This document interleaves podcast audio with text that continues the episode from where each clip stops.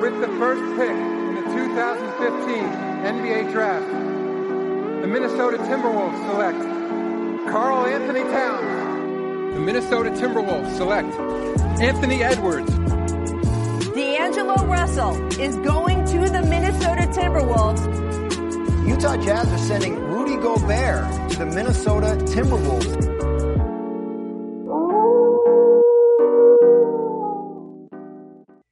¿Qué tal amigos y amigas? Bienvenidos otra semana más a otro nuevo episodio de este podcast llamado El Aullido de los Wolves. Ya sabéis que es un podcast de la familia de Back to Back y un espacio dedicado a los Minnesota Timberwolves. Como siempre tengo a mi compañero de, oficina, a Denis. ¿Qué tal Denis? Pues aquí muy, muy, muy bien, esperando a que este equipo ya haga algo, esperando a que funcione o no funcione, pero ya que empiecen a dar señales de vida, ¿no? Sí, a ver si coge más regularidad el equipo y como siempre os recuerdo que os podéis unir al Discord de Back to Back, donde podéis hacernos preguntas, hablar con, con nosotros y cada podcast de esta familia tiene un espacio dedicado para ello.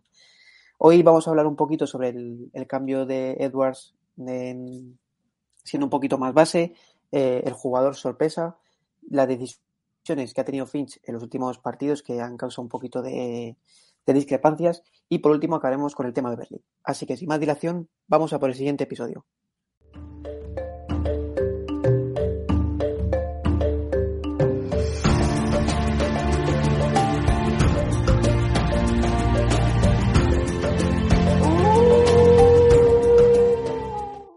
Como os he dicho, vamos a empezar por el cambio de Anthony Edwards, que como hemos podido comprobar los últimos cuatro partidos, se ha tomado una decisión contraria a lo que hacía habitualmente, que era eh, Daniel Russell cogía más el balón en iniciación de jugada y Anthony Edwards eh, ya estaba en la parte en la parte ataque. Ahora han hecho al revés.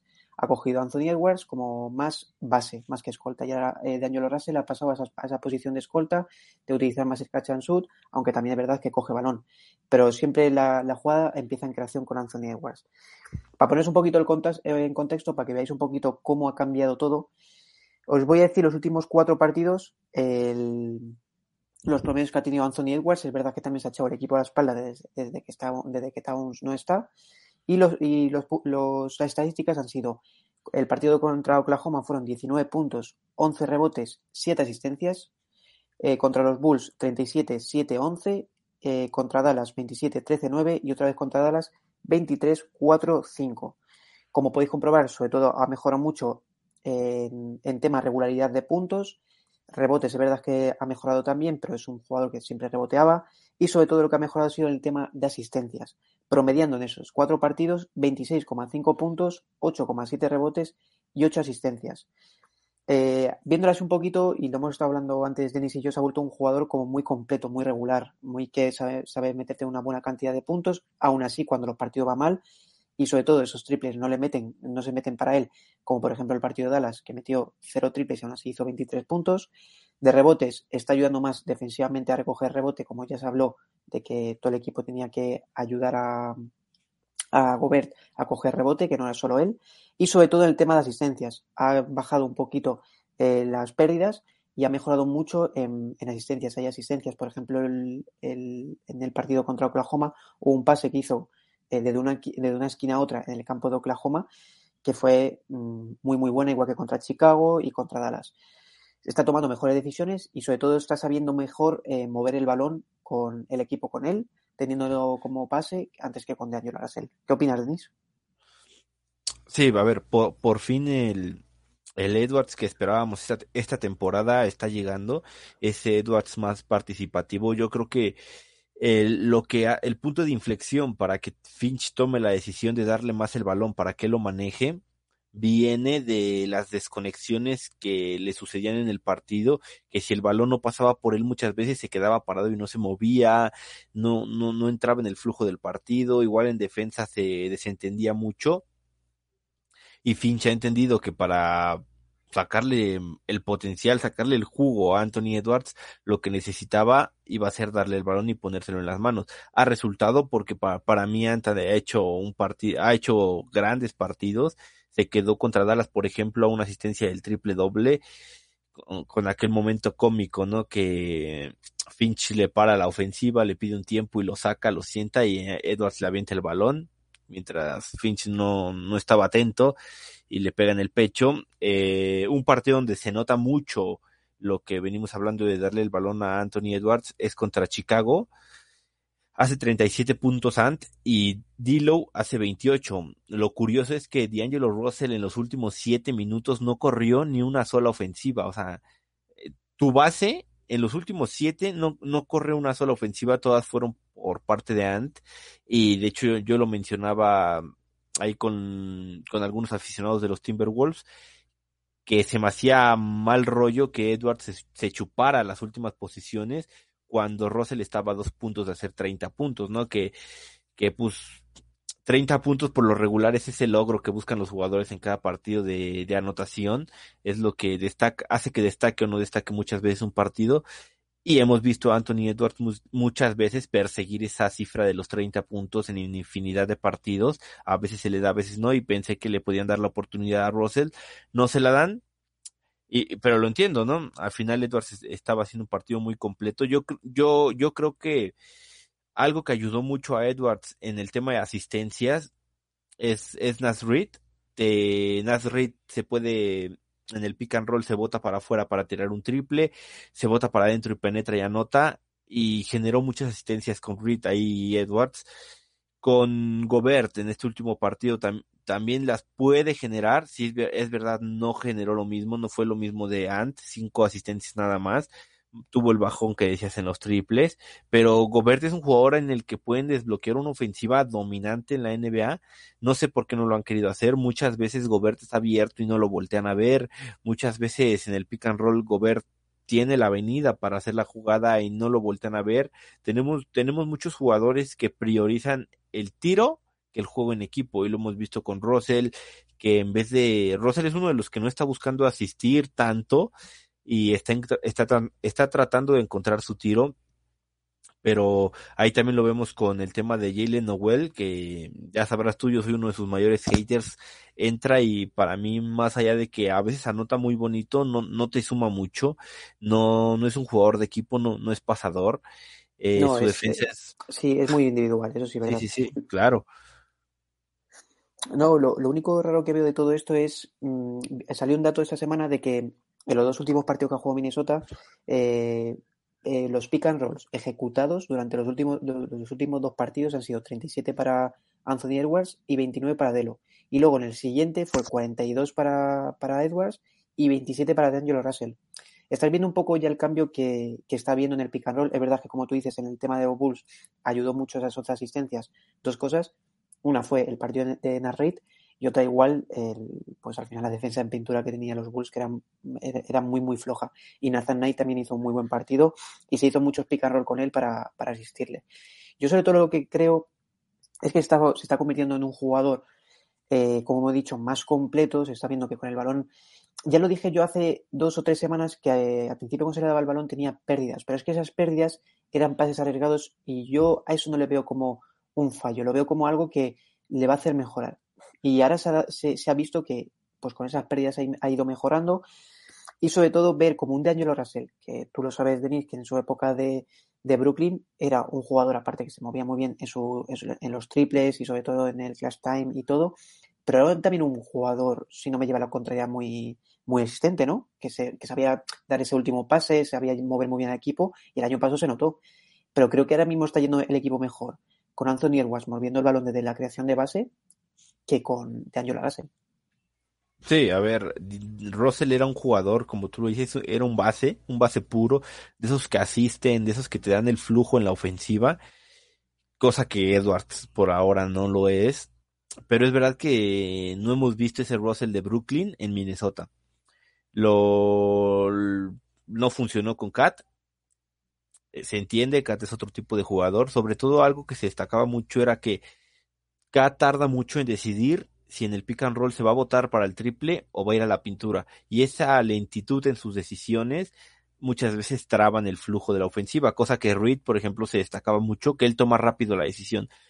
A la hora del pick and roll, Reed ya sabe que va a ser, eh, o sea, toma rápido la decisión y eso es algo que Caos no tiene. Se destacaba mucho que con Gobert iba a Russell a explotar esa ofensiva en el pick and roll porque Gobert es ese 5 que se puede asemejar más a lo que es Jarrett Allen que a lo que es este Towns, ¿no? Con Towns no funciona y traes un 5 puro como Gobert que va, te pone la pantalla, te va a dejar el espacio para que tú encuentres el tiro de media distancia y si no, tú vas a poder atacar con él el aro y es dominante. Yo, yo la verdad soy de los que defiende a Gobert, creo que es el que menos tiene la culpa en este asunto. Pero Dilo no lo ha encontrado. Entonces, dar, lo, lo, mejor sí está haciendo darle el balón a Ant porque estás desbloqueando cosas en el juego de Edwards que necesitabas desbloquear. Otro punto muy importante, Russell está en, es expiring, se acaba su contrato este año y las probabilidades de renovarlo son bajas porque no creo que el equipo vaya a invertir tanto dinero en un jugador que la verdad no te está dando esa devolución en valor en el campo. Y la otra es que con los problemas salariales que vienen, no creo que no creo que vaya a haber para invertir tanto en un solo jugador porque ya sabrás bien el, el contrato de Gobert ya empieza a rozar los 40 millones, el el de Towns igual, Edwards ya no tarda en entrar en su segundo contrato, en su, bueno, en su contrato máximo, entonces yo sí creo que esto funciona como para prepararnos para el futuro, ayudar a que antes se desarrolle en esas áreas para que el día que se vaya Russell, pues no se sienta tanto la, la pérdida y sobre todo porque yo, yo leo, bueno, yo lo que puedo ver del equipo es que el equipo necesita un base que pueda tirar de tres y que pueda defender un 3D. A lo mejor no va a ser el mejor pasador, no va a ser el que te genere el mejor flujo en la ofensiva, pero necesitas un 3D. Y si tú le ayudas a que Edwards desarrolle esa parte de su juego de, de mover del balón, de ser el point guard, eso que te va a generar la, la posibilidad de que tú, bueno, sacrifiques lo que te daba Russell y traes a otro que sus, sus aptitudes sean defender, sean el catch and shoot desde el tiro de tres y no tanto tener el balón en sus manos. Dilo, dilo claro, es Marcus Smart.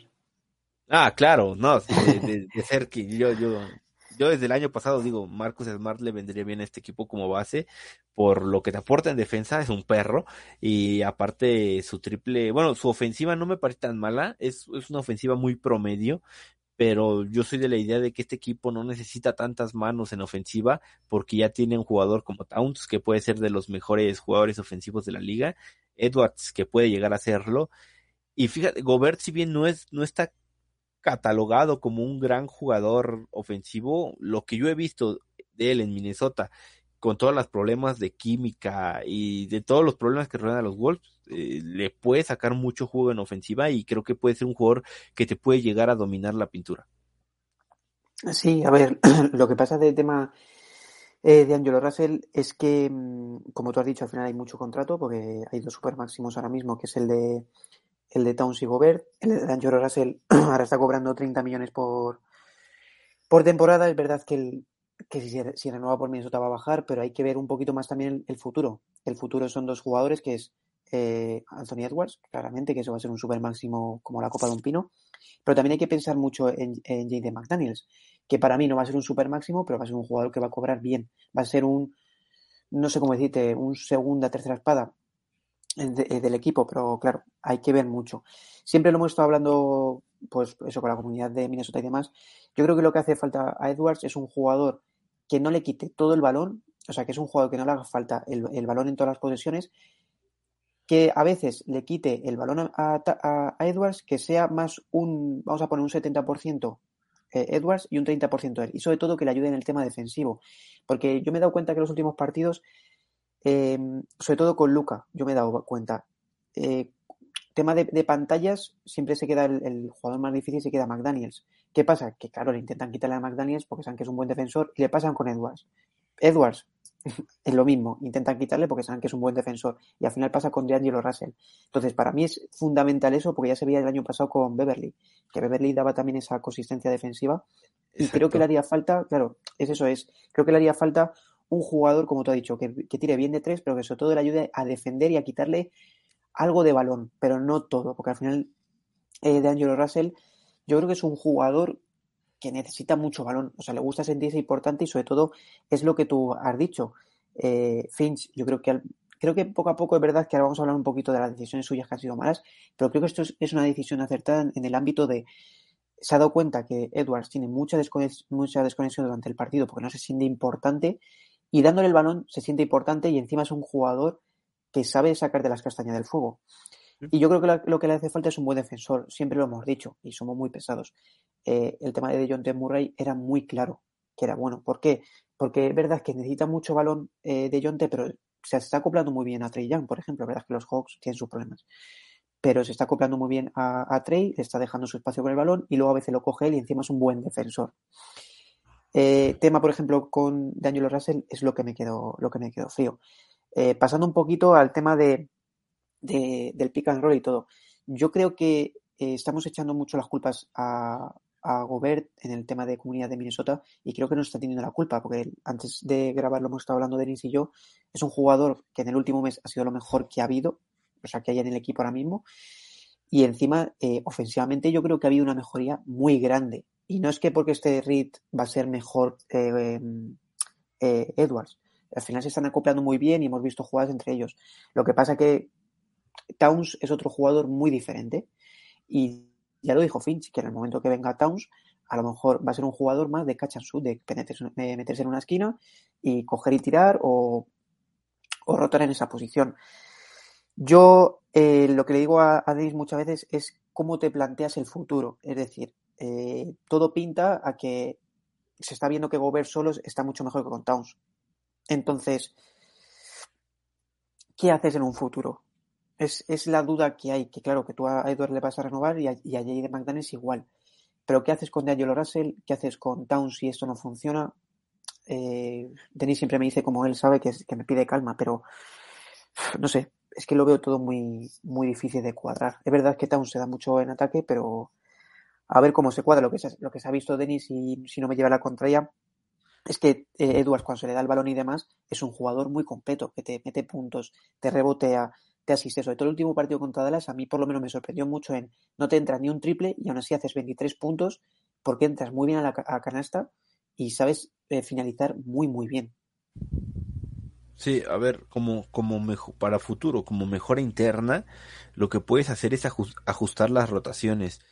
Eh, hay algo que se habló mucho durante la temporada baja que no se ha visto en, en realidad en temporada regular, que era darle tiempo a, a Gobert a Russell y a Anti a Kat por separado. O sea, sí, empiezan los cinco como titulares y cierran los cinco como titulares junto con McDaniels esos. Pero durante el partido estoy viendo muchos minutos de bueno, vi muchos minutos de Towns y Gobert, cuando quizás lo que realmente puede hacer que esto funcione es separarlos durante la mayor parte del juego y es verdad, a la hora de que, o sea, no, no puedes sacar del banquillo a ninguno por temas de ego. Bueno, que los dos sean titulares. Pero entonces sale, sale Gobert y dejas a Towns jugar sus minutos sin Gobert. Luego metes a Gobert, sacas a Towns y dejas a Towns a, a Gobert jugar sus minutos sin Towns. Y así yo creo que ese es el mejor camino para Minnesota para explotar todos pues, su, su, mayor potencial porque si tú vas a seguir jugando con los dos en pista todo el rato, eh, para mí es muy difícil porque ya se ha visto que, que no está muy cómodo defendiendo a los cuatro. Entonces, si tú limitas ese tiempo en el que Kat es el cuatro, puede, puede, puede sacarle mucho provecho a este equipo porque la verdad es que es una plantilla muy vasta. O sea, este, si tú sabes administrar las rotaciones, este equipo te puede dar 48 minutos de básquetbol a un nivel alto y con una o dos superestrellas en, en pista porque tienes la, bueno, no sé si quieran considerar a Dilo superestrella, pero es de los jugadores importantes del equipo. Y si tú, te digo, ajustas las rotaciones, puede, puede funcionar. Estaba viendo los minutos y es que juegan arriba de 35, 36 minutos todas las noches los titulares y así es poco viable. A empezar el cansancio a final de temporada va a empezar a pegar. Tú me decías, ¿por qué no juega Nas? Bueno, el partido anterior no juega por problemas de faltas, pero esperemos que lo, lo sepan involucrar más. Lo que sí es que Nas no se ha visto bien jugando con otro grande, ya sea Goberto Towns entonces, para ese ajuste de rotaciones que te, que te menciono, son dejas fuera a Nas de la ecuación, porque Nas no puede, no ha demostrado sentirse cómodo viniendo a jugar con un grande. Y yo lo que te estoy proponiendo son 48 minutos de Cat o de Gobert, siempre uno tiene que estar en pista, pero máximo 12, 14 minutos juntos en el partido. Ese es mi, mi, punto de, de vista. A ver, lo único que ha quedado claro de, de estos partidos sin, sin Towns, que ya llevamos un mes sin él, pero sobre todo también con la baja de, de Gobert, es sobre todo que, que, hemos visto que Anthony Edwards es un pedazo de jugador, que sabe que cuando, cuando el equipo haga falta, él va a estar. Encima, como Aaron, está aprendiendo a tomar muy buenas decisiones. Y sobre todo que se ha visto que al final él, ya es algo que se veía el año pasado, pero esto yo creo que está evidenciando más, que al final el jugador franquicias es, es Anthony Edwards y no Carl Anthony Towns. Y mira que es otra cosa que hemos hablado antes de grabación, que Towns eh, se merece todo porque ha aguantado todo en, Minnesota, pero al final está viendo que es un jugador muy completo y que si tú le das las riendas de, un equipo, él sabe tirarte de ellas. Y al final hay que buscar, yo creo que Gobert va a durar tiempo porque al final con él no puede traspasarlo porque al final quedaría muy mal si lo hace la próxima temporada y todo y no, lo haría. Pero se, se está viendo cada vez más que al final lo que se tiene que hacer es buscar un equipo eh, para Anthony Edwards y no para Towns. Y yo creo que esto es, se está viendo en evidencia, pero ya no solo la comunidad de Minnesota y los fans de Minnesota, yo creo que esto lo está viendo toda la liga. Al final es eh, un equipo para Anthony Edwards. Y yo creo que haciendo equipo eh, para Anthony Edwards, puedes, ese jugador te puede llegar a donde quiera, pero a donde quiera, por físico, por tiro y por todo.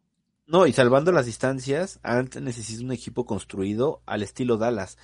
Todos alrededor de él, todos jugando para él como el tema, todos juegan para Luca. Es verdad, a Luca Doncic le, le pesa mucho no tener, a, por ejemplo, lo que Una daría Doncic, sí, lo que daría Doncic por un D'Lo, por un Gobert, por un Towns, porque ni Christian Wood, ni Dinwiddie, ni Porzingis lo fue, ni ni Hardaway, ni Bertán, no tienen una segunda espada consolidada, claro. yo creo que ese sí es el error. O sea, sí hay que construir sobre Ant, pero no hay que cometer el error de Dallas de dejarlo solo. Sí hay que dejarle, por ejemplo, un Ant, Gobert, McDaniels y jugadores eso, de rol. Claro, eso es. Lo que sería. Eso es. Eso es lo, sobre todo lo que te iba a comentar es, como tú dices, eh, Edwards, Gobert y McDaniels, eso ya es otra cosa, porque al final tienes a Gobert, que es un muy buen defensor, que también está mejorando en ofensiva, tienes a un Edwards que es muy completo, y a un McDaniels que se vio, sobre todo, el, bueno, en esta temporada ha mejorado, pues ya se vio en las, pasadas y demás, que es para mí, no sé tú, ¿eh? pero yo lo veo como un 3D de futuro total. Pero total, porque defiende muy bien encima cada vez está mejorando más el triple. Entonces yo le veo un 3D muy bueno y luego, como tú dices, unos complementos ahí que a lo mejor metes, mira, por ejemplo, te voy a poner y todo, Kyle Anderson, con eso ya te digo todo. Porque a mí me está gustando mucho, eh, siendo de la pivot, ayudando mucho, sobre todo con el IQ que tiene y demás. Al final, eh, yo lo que veo en Dallas es que tú dime un jugador, para ti, ¿cuál es el segundo jugador mejor que, que Doncic en Dallas? Al final está Christian Wood, yo creo que es el segundo mejor.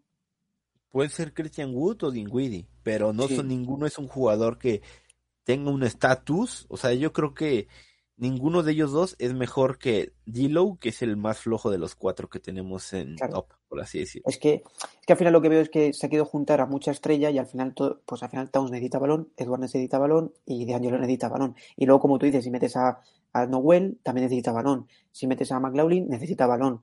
O sea, es mm. con muchos jugadores que necesitan balón y al final, pues, no hay para todos. No, y si te tengo que hacer un quinteto, por ejemplo, es Ant, de tres, bueno, de tres Ant, pondría de dos yendo a la agencia libre a Gary Trent Jr., a mí me gusta mucho y es un tirador. Lo que, y es lo que necesitan tiradores de cuatro McDaniels, de cinco Gobert y un base que del, o sea, yo estoy enamorado y lo voy a mencionar, del perfil de Marcus Smart. Es difícil que pueda ser Marcus Smart por temas de contrato con Boston y no sabemos hasta cuándo Boston aguante el proyecto, pero un base de ese perfil joven, porque ya, ya, ya lo teníamos en Patrick Beverly, pero la edad de Beverly ya no, pues ya no nos da para, para que sea parte de ese núcleo del equipo de Ant. Vamos, vamos a ser sinceros. Pero es un sí. base de ese estilo. Me duele no meter a Towns, pero sí creo que Towns que Claro, tiene su, final, su, detalle de, de claro. que es protagonista y Ant también, y eso es algo que en algún momento van a chocar esos dos porque les gusta tener el balón, les gusta ser importantes a los dos, y, y el que ha mostrado más carácter es Edwards. Y sobre todo lo que, lo que hablamos muchas veces, que la gente te dice, no, es que ¿por qué quitas a Towns y no a Gobert? Si es que no es que, claro, Towns es, para mí Towns es mejor que Gobert. mejor, sí, claro, es mejor. Claro, pero eso es lo que, y aparte son jugadores muy diferentes, porque uno es mejor en ofensiva, otro en rebote, lo que sea. Pero si la cosa es que ahora mismo por, Gobert, si tú lo traspasas, no te dan nada. Por Towns sí, te no va a haber retorno, claro. Eso es, es que esa es la cosa. Ahora mismo el, el valor de, de, Gobert es muy bajo, es muy bajo. Y, y aparte el que pagamos nosotros es muchísimo, ¿sabes? Más de lo que vale Gobert, siempre lo hemos dicho. Entonces es como que, pues, que al final hay que hacer un equipo alrededor de Edwards, se ha visto que ha mejorado mucho, es un jugador muy completo y cada vez va a ser muy completo. Hay que recordar que tiene 21 años, que eso es lo mejor de todo, que es que tú ves, por ejemplo, a la Melo, que creo que tiene 23 y demás, es 21 años. O sea, es una pasada. Ahorita que estamos en este tema, te quiero hacer una pregunta. Dime. Por Gobert es un hecho, o sea, no es que seamos hates de Towns, tú lo has dicho, el tema es que con Gobert el retorno que vas a recibir no va a estar ni cerca de lo que tú pagaste por él y no va a estar ni cerca de, de, ayudarte a mejorar. Entonces, no, y, y, luego salir, y, luego la cosa es, Connelly ¿Tú crees que se va a echar, o sea, con, con no. el nombre que tiene la NBA, ¿tú crees que se va a echar para atrás y va a traspasar a Gobert? Ni mucho no, claro. menos. No, Ni mucho te digo, el primero en, en posiblemente salir, lamentablemente, es Towns. A Russell no lo cuento porque es agente libre. De, Claro. de Go- yo cuento a Edwards, Gobert y Towns. El primero en salir va a ser Towns por, Sí, por sí. lo que venimos diciendo. Gobert no te va a dar el retorno que tú esperas para mejorar el equipo para Ant, porque no tienes futuro. Tú ahorita puedes ir traspaso a Gobert por dos primeras, eso no te ayuda, porque ya, ya empeñaste todo por Ant, ya Sí, estás en problemas. Total. Entonces, lamentablemente es Towns, y te digo, a lo que voy esa es la pregunta. Nosotros estamos en posición y podríamos recibir un mayor retorno que el que dimos por Gobert por Towns. No, no, no hay mucho menos. O sea, no se ha dado eso ni por. Es que la pregunta clara es: eh, ¿por qué Kevin Durant, cuando estuvo este verano libre, se dio eso? No, nadie, yo creo que nadie ofreció tanto ni por Kevin Durant. Yo creo que es que al Claro. final también nosotros dimos demasiado y al final, pues sí, claro, también te digo que los Nets, aunque no hubieses ofrecido eso, tú hubieses dicho, claro, estás ofreciendo eso por Gobert y por Kevin Durant, que es, para mí es top 3 de la NBA claramente, te va a pedir el doble. Entonces, yo creo que por Towns no. Es más, siempre, siempre ha salido muy agenciado el nombre de, tú, bueno, tú lo sabrás igual, eh, Kat, yo creo que el nombre más agenciado a un equipo top siempre ha sido Boston, porque le ha hecho falta un center, pero Sí, siempre. sí. Entonces, imagínate que cambias a Towns por, por Marcus Smart, vamos a poner, ¿eh? Pues este, este podcast de todas formas nos ha dado con Marcus Smart, ¿eh? otros son por DeJounte, ahora por Marcus Smart. Eh, ¿tú, crees que, ¿Tú crees que te darían aparte, eh, qué rondas te darían? Porque, hombre, No, ahora, yo no les mismo yo creo que rondas. Gobert está, Towns está mejor que, o sea, es, es un jugador más valorado que, que Marcus Smart. Yo les pido a, yo les pido a Jalen Brown. Jalen Brown, Marcus no, Smart, y o sea, si no, por ejemplo, para pasar, a- para, para, para empezar, para traspasar a Towns tienes que esperarte un año. Cuando pase ese año, la 2023, la ronda de 2031, aunque suene loco, se va, va a estar desbloqueada porque ya habrás pagado la de 2023. Eso quiere decir que ya nada más le debes tres a Utah y tienes para traspaso la de 2031. Yo pongo a Towns esa ronda y alguno de nuestros jugadores jóvenes, si es que renovamos a Reed, incluso a McDaniels, e intento traer a Jalen Brown y a Marcus Smart. Yo. Yo creo que eso, no sé, yo creo que es una fumada, pero, pero ¿sabes por qué? Por el lado de Boston. Boston no te lo va a dar Ah, claro. Ni, Pero no sabemos hasta cuándo aguante el proyecto Boston, porque ese proyecto ya tiene sus años, apenas llegaron a finales, hay que ver hasta dónde llegan ahorita. El tema de Udoka claramente y posiblemente vaya a afectar más adelante. No sabemos hasta cuándo vaya a aguantar ese proyecto Boston, porque lo que ellos quieren van a ser resultados. Y el año pasado y años anteriores ya se ha dado que el vestidor de Boston tampoco es como que esté muy bien. Ha habido problemas entre Tatum y Brown, incluso con Smart, o sea, ha, ha salido a la luz discusiones en el vestidor, o sea, cosas que no estaban bien. El año pasado tuvieron un temporadón que arregló todo mágicamente, pero hay que ver hasta dónde aguanta Boston ese Sí, proyecto. sí, porque lo de Marcus Smart, no sé si te acuerdas, que creo que antes del All-Star o, o en Navidades o algo así, cuando era para cerrar la agencia libre, no, la agencia libre, no, el mercado, salió el nombre de Marcus Smart hacia, hacia Minnesota, no sé si te acuerdas. Sí, por Malik Beasley. Sí, sí, eso es. Y al final no se hizo porque como en ese momento estaba muy mal Boston y en general Marcus Smart, pues mira. Y además le sale más sin- barato ir por Richardson que ir por Beasley. Es lo que hicieron, ¿no? ¿O Sí. me equivoco? Sí, sí, eso es. No, eh, a por Derry White. No. Sí, por White y ellos dieron a Richardson, creo. Eso sí. Y así, eh, la verdad es que hemos visto por eso un poco a Anthony Edwards que ha mejorado. Y hilando un poquito con Anthony Edwards y sobre todo con la mejoría de, de él, hay que destacar sobre todo a otro jugador que ha mejorado mucho, que es ese jugador sorpresa desde el banquillo que ha sido Austin Rivers. En los últimos cuatro partidos promedia 16,8 puntos, 4 rebotes, 73% en tiros de campo y sobre todo un 70% en el triple. Es un jugador, sobre todo en el partido de Oklahoma, eh, fue fundamental, sobre todo en, el último, en la última parte, el último minuto que fue, metió un triple que es donde, eh, eh, donde Edwards mete ese pase y fue fundamental para ganar a, Oklahoma. La verdad es que está siendo sorpresa, está cobrando el mínimo está haciendo un poco la función ahora en estos últimos cuatro partidos, así entre comillas, de Beasley. Es verdad que Beasley es mejor tirador y creo que ha tenido mejores partidos que él, pero a lo mejor puede ser un comienzo de un jugador revulsivo que le hacía falta mucho a Minnesota desde el banquillo. Es, es verdad que, que, está sacando muchos puntos, hay muchas jugadas que me gustan desde la esquina, que hace un amago de entrar y al final se queda como un pequeño step back sin, sin moverse, y es cuando hace el espacio y tira de, de tres porque es muy... Eh, Rives lo que pasa que hace mucho el engaño porque hemos visto mucho esta temporada que se meta canasta, hace el engaño como que va a tirar de tres, se mete a canasta y hace muy buena bandeja, solo hace un 2 más 1 y demás. Entonces se queda su propio espacio y mete el tiro de tres. Para mí, en estos cuatro partidos, aparte de Edwards, es la otra gran eh, mejoría de, individual del equipo, por así decirlo, de jugador, con estos promedios.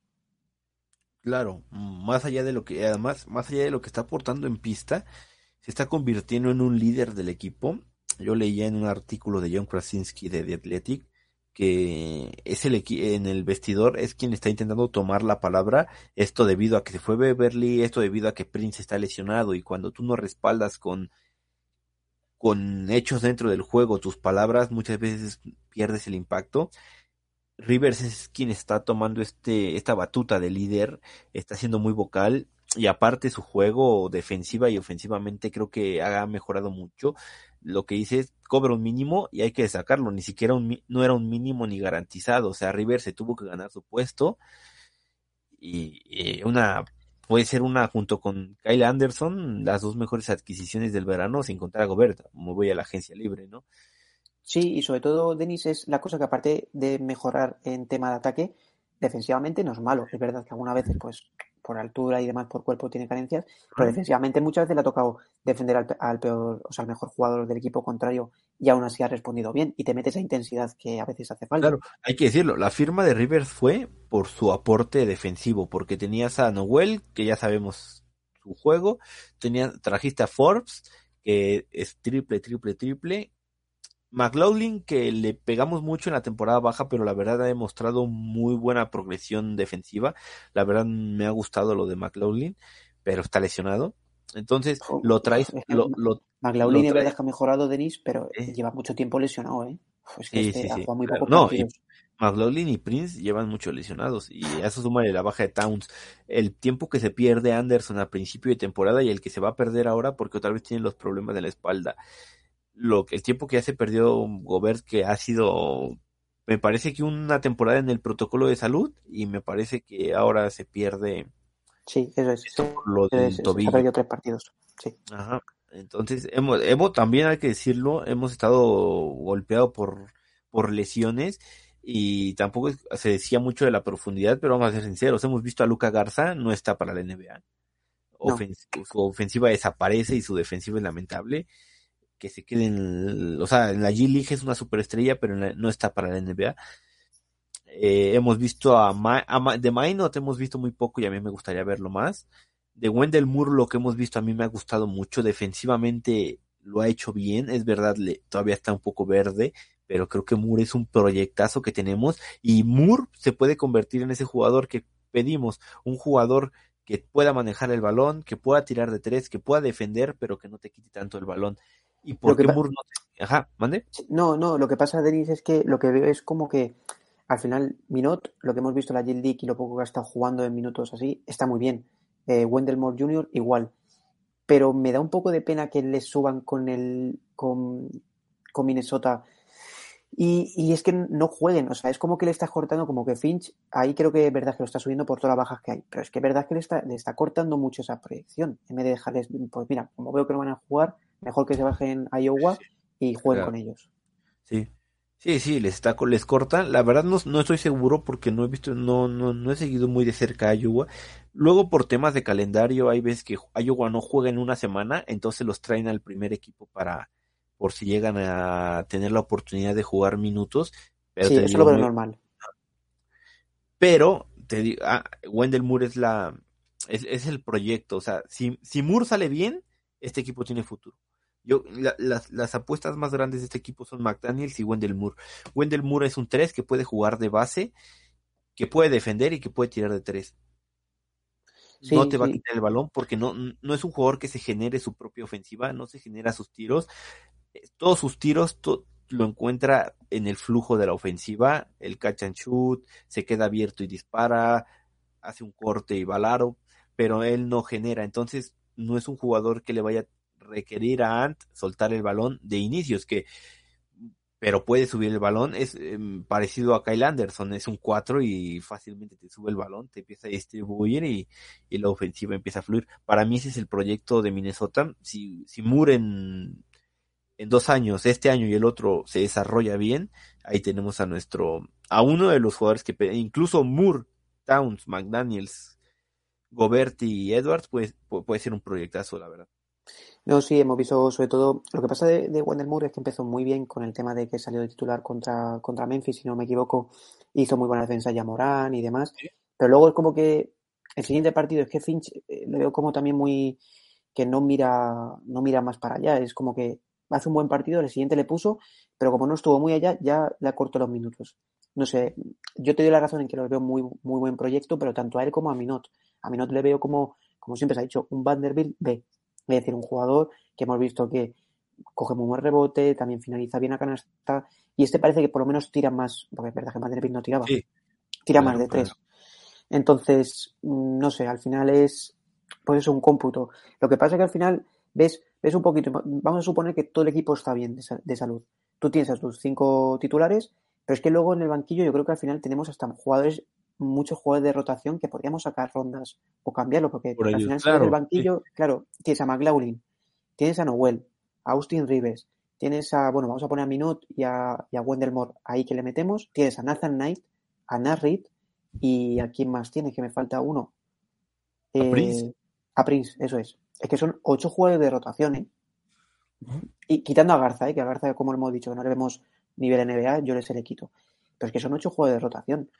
También ahí se podría ver un poquito por, una- por a lo mejor, no sé, es que a mí Narri no me gustaría, pero a lo mejor con Jerry Nowell, que decían que no quería renovar, que quería, quería más dinero y demás, a lo mejor se le puede mover por una primera ronda fácilmente. A un contender, una primera ronda alt, baja, sí, claramente. Eso es. el, el tema el tema se va a ver. Cuando regrese Towns tú lo vas a ver. Nasrid va a tener minutos muy pocos o prácticamente no va a tener minutos. Claro. y es un problema porque es un jugadorazo. Na- Nasrid es un jugadorazo. Sí. mejoró mucho ofensiva y defensivamente este verano. Sería una pena que que se quedara en el banquillo el resto de la temporada y es un jugador que si tú lo cambias a un equipo que se comprometa a renovarlo, te pueden pagar fácilmente una primera ronda porque es un, es un jugadorazo y no se nos olvide que fue un drafted, o sea, ni siquiera fue seleccionado Sí. en el draft. Sí, sí. Yo siempre le doy mucha importancia y sé que soy muy pesado, pero que al final no sé qué hubiese pasado. Que al final hubo las movidas con Gerson Rosas y demás. Pero creo que todo el equipo es gracias y todo lo que ha conseguido el, año pasado Minnesota y todo es gracias a él. Y yo creo que es que me dio mucha pena cuando le echaron por el tema este de que, pues bueno, tuvo relaciones supuestamente con una, con una trabajadora ahí de la, organización. Pero me da mucha pena porque es que movió jugadores que decía, joder, ¿por qué me traes a Vanderbilt o por qué me traes a Beverly o por qué me traes y es que son jugadores que al final han hecho que Minnesota esté el año pasado como estaba y este año está como está. No sé, yo siempre me quedo ahí con, las, con la espina clavada de decir qué hubiese pasado si no se hubiese ido. O sea, qué equipo no se hubiese formado, que a lo mejor no se hubiese hecho un Houston, que creo que venía de Houston, que era cuando estaba Sí. Hardy y demás. O sea, Ujú. ¿qué hubiese pasado? No sé, porque luego también tiene estas elecciones del draft de Narrit, tiene un Jalen Nowell, eh, también elige a J.D. McDaniels. Joder, no sé. son muchas cosas que me quedo ahí con las pinitas. La cosa es saber qué decisiones toma eh, Finch con el banquillo. Hilando un poquito con el tercer tema, vamos a hablar un poco de, las decisiones de Finch, con el tema, por ejemplo, esto de los jugadores jóvenes de no darle más importancia y que no y que se tienen muchos partidos sin jugar. Y sobre todo, aquí este tema se lo voy a dejar a, a Denis, porque creo que es uno de los mayores haters de Finch, y es verdad que está tomando muy malas decisiones. Ya se vio en los playoffs de, del año pasado contra Memphis, que no pedía tiempos muertos en los peores momentos de Minnesota. Y ahora a veces no pide tiempos muertos y pide tiempos muertos cuando Minnesota a lo mejor tiene una contra de, por ejemplo, el partido de Portland, que lo estamos hablando antes, había una jugada que tenía un, contra, una contra de Minnesota de 4 contra 2 y pide tiempo muerto. Yo este tema, como he dicho, se voy a dejar todo a Denis porque creo que, que él le estudia mucho más. Sí, es que a ver, eh, eh, me parece Finch un gran entrenador, lo, hemos visto. Le ha aportado muchos buenos conceptos a este equipo, pero su manejo del juego para mí es pésimo. Lo, toda la temporada pasada, si un equipo nos metía parciales feos, se, se, quedaba viendo a ver a qué hora se resolvía solo el problema, no cortaba, no le cortaba el ritmo al rival lo, el tema explota en los playoffs cuando Memphis nos empieza a remontar partido tras partido y Finch no mete las manos. Y yo exploto la semana pasada contra Portland, cuando Portland nos mete tremendo parcial y Finch no pide un tiempo. Ganábamos de 10 puntos y de repente ya perdíamos de 9. Es un parcial de 19 puntos de diferencia que, oye, hay que, hay que cortarle el ritmo al rival y no pide tiempo. Lo curioso es que después, est estando en el partido, me parece que estábamos un punto abajo, roba, roba el balón Russell, me parece, sí. y viene la contra y corta la, y corta la jugada, pide un tiempo.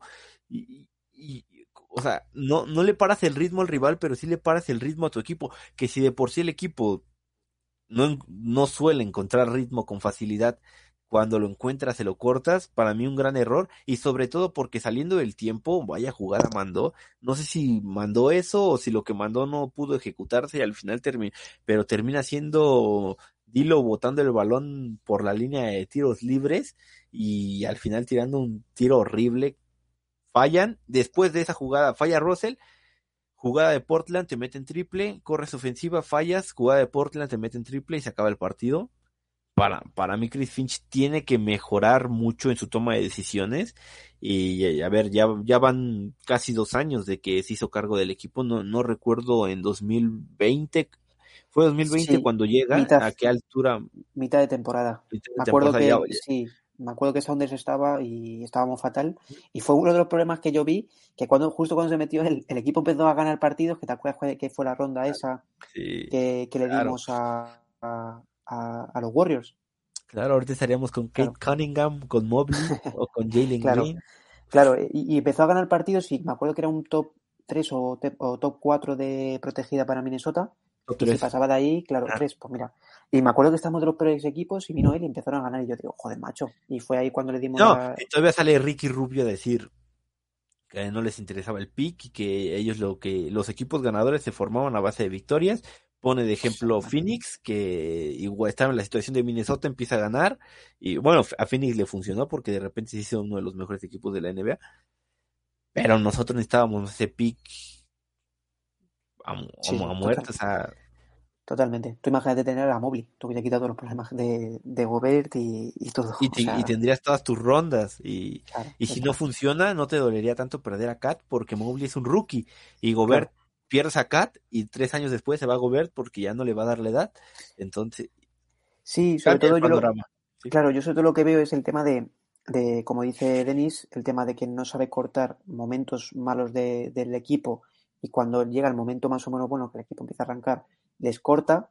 Se vio, vuelvo a repetir, se vio mucho esas carencias el año pasado en la primera ronda del, de playoff contra, contra Memphis. Y hoy hay, y hay otra cosa, bueno, hay dos cosas que a mí también me chirrían mucho.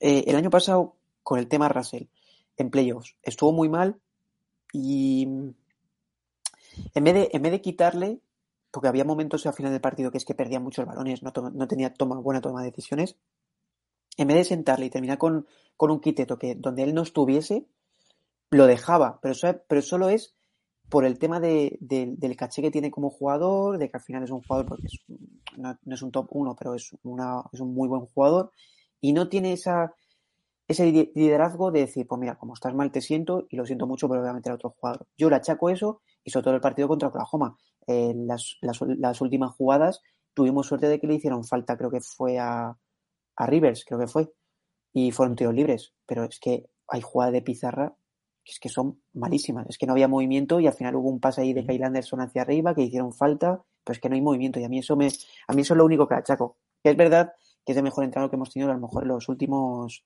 cinco años. A mí me gusta más que. En el, bueno, estaba eh, es el mejor entrenador que tenemos desde Flip Thunder. Sí. Desde sí. Flip. Eso es. Sí, porque a mí Thibodeau, pues bueno, no me, no me gustaba. Y mira que consiguió meternos en playoff, pero que fue más por Butler que por otra cosa. Así que, bueno, pues al final estamos un poco ahí cuestionando las, la decisión de Finch. Es verdad que creo que poco a poco está, se está ajustando al equipo y cada vez lo va a hacer mejor. Y vamos a acabar ya el, el podcast, este, este episodio, con el tema Beverly. Creo que es algo que nos hace mucha ilusión a todos y salió una información de Kevin O'Connor, creo que fue, ¿no? Sí, no, de Yahoo. De Stein, ¿no? Ah, de Yahoo, vale. Y, dijeron nada, que al final eh, Beverly salió una noticia en la que decían que pues había, se había corrido el rumor de que si Beverly era traspasado a Detroit como se, hablaba o a un equipo que no era contender o que no iba a luchar por meterse en playoffs, como Detroit o no sé, Charlotte, quien fuese, eh, iba a pedir, y, y, le hacían un, un buyout, él iba a pedir un buyout y iba a intentar meterse otra vez a Minnesota, es decir, iba a intentar coger un contrato con Minnesota. Eh, yo creo, yo no sé, pero cuando vimos eh, esta noticia, eh, todo el mundo dijimos sí, pero al, al 100%, pero sobre todo porque creo que al equipo le hace falta esa guerra y esa energía que la daba Beverly el año pasado. Sí, claro, a ver, el titular es Patrick Beverly quiere regresar a los Timberwolves. Claro. El cómo se va a dar es complicado porque hay, como dice Alex, tiene que ser traspasado y luego tiene que arreglar un buyout. Y luego los Wolves tienen que hacer espacio en la lista porque ya tenemos 15 jugadores y hay que ver cómo hacemos el espacio. Y, o sea, no es tan fácil. Pero si pasa todo eso de Beverly, yo, yo, lo, yo lo veo jugando aquí. Y aunque no pase este año, en verano lo veo firmando aquí. La, no sé qué imagen tenga de él Connelly, porque hay que recordar que lo trae Rosas y Connelly lo traspasa, pero si Connelly le da valor y debería de hablar con los muchachos en el vestidor y ver el valor que tiene Beverly, para mí soluciona muchísimas cosas de energía, de energía y de actitud en, pista y sobre todo también te ayuda en defensa. Sí, sí, sobre todo es el tema ese de por la energía que daba, todo, y como tú dices, yo creo que ahora mismo vas al vestuario y preguntas que si quiere que vuelva a Beverly, y creo que el 100% de la plantilla te dice que sí. Tema de espacio por ahora mismo y contratos. Eh, esto lo hemos hablado, yo creo que al final vendría por el mínimo, por la temporada que está viniendo y todo, y por ahora mismo no le vas a dar un contrato alto, también tenía la edad que tiene y todo, vendría por el mínimo y a lo mejor, mira, como Forbes, que teníamos mucha esperanza en él, al final no ha, no tenido los minutos o la confianza de Finch, a lo mejor se podría cortar y meterla a él, o quitas a Noel y, o bueno, quitas a Noel, le traspasas a lo mejor por una primera ronda o lo que sea y le metes a él. Sabes que tenemos ahí todavía cosas, si viene por el mínimo, tenemos eh, huecos para meterle. Yo, por lo menos, personalmente, yo diría un sí claro, y creo que de todo, de todo fan de Minnesota diría que sí. Pero ya imagínate que hasta si no juega, o sea, ya te da igual. Es un jugador que en el vestuario y demás te va a dar esa guerra que muchas veces a Minnesota le hace falta, porque calidad hay en el equipo, pero muchas veces, mucha falta, muchas veces hace falta esa, esa intensidad y esa gana de, ganar, sobre todo. Que hay en partidos que se ha visto a Minnesota que, pues, que no tenían, no tenían ese orgullo y esa gana de ganar, como el partido de Charlotte de hace tiempo. Así que, así que nada, vamos a acabar, ya, ya que damos por finalizado este, este nuevo episodio. Que feliz Navidad a todos, hombre, y que paséis felices fiestas y esperemos vernos la próxima semana, ¿no, Denis? Sí, claro. Nada más para cerrar. Dime. Lo que se viene para los Wolves, racha de cuatro partidos de visitante. Visitamos Boston, visitamos Miami, visitamos New Orleans y visitamos Milwaukee. Partidos durísimos los cuatro, sobre sí. todo porque son de visitantes. Este podcast está grabando un par de horas antes de que juegue Minnesota-Boston. Probablemente cuando ustedes escuchen este podcast ya habrá un resultado del Minnesota-Boston, pero sí estos son los cuatro partidos que, que, se vienen para el equipo. Sí, son partidos duros, la verdad. la verdad es que nos queda un calendario muy duro, porque luego también, bueno, tenemos ahí uno flojete contra Detroit, pero luego verdad es que viene eh, Denver, luego también Portland. O sea, ahora toca apretarse los machos y a ver si de verdad el equipo, pues es, eh, se va a ver bien el nivel del equipo ahora mismo y sobre todo de Anthony Edwards y todo. Pero bueno, así que nada, vamos acabando. Espero que os haya gustado, como he vuelto a decir, felices fiestas y feliz Navidad. Y nos vemos la próxima semana. Pick in the 2015 NBA Draft, the Minnesota Timberwolves select Carl Anthony Towns. The Minnesota Timberwolves select Anthony Edwards. D'Angelo Russell is going to the Minnesota Timberwolves. Utah Jazz are sending Rudy Gobert to the Minnesota Timberwolves.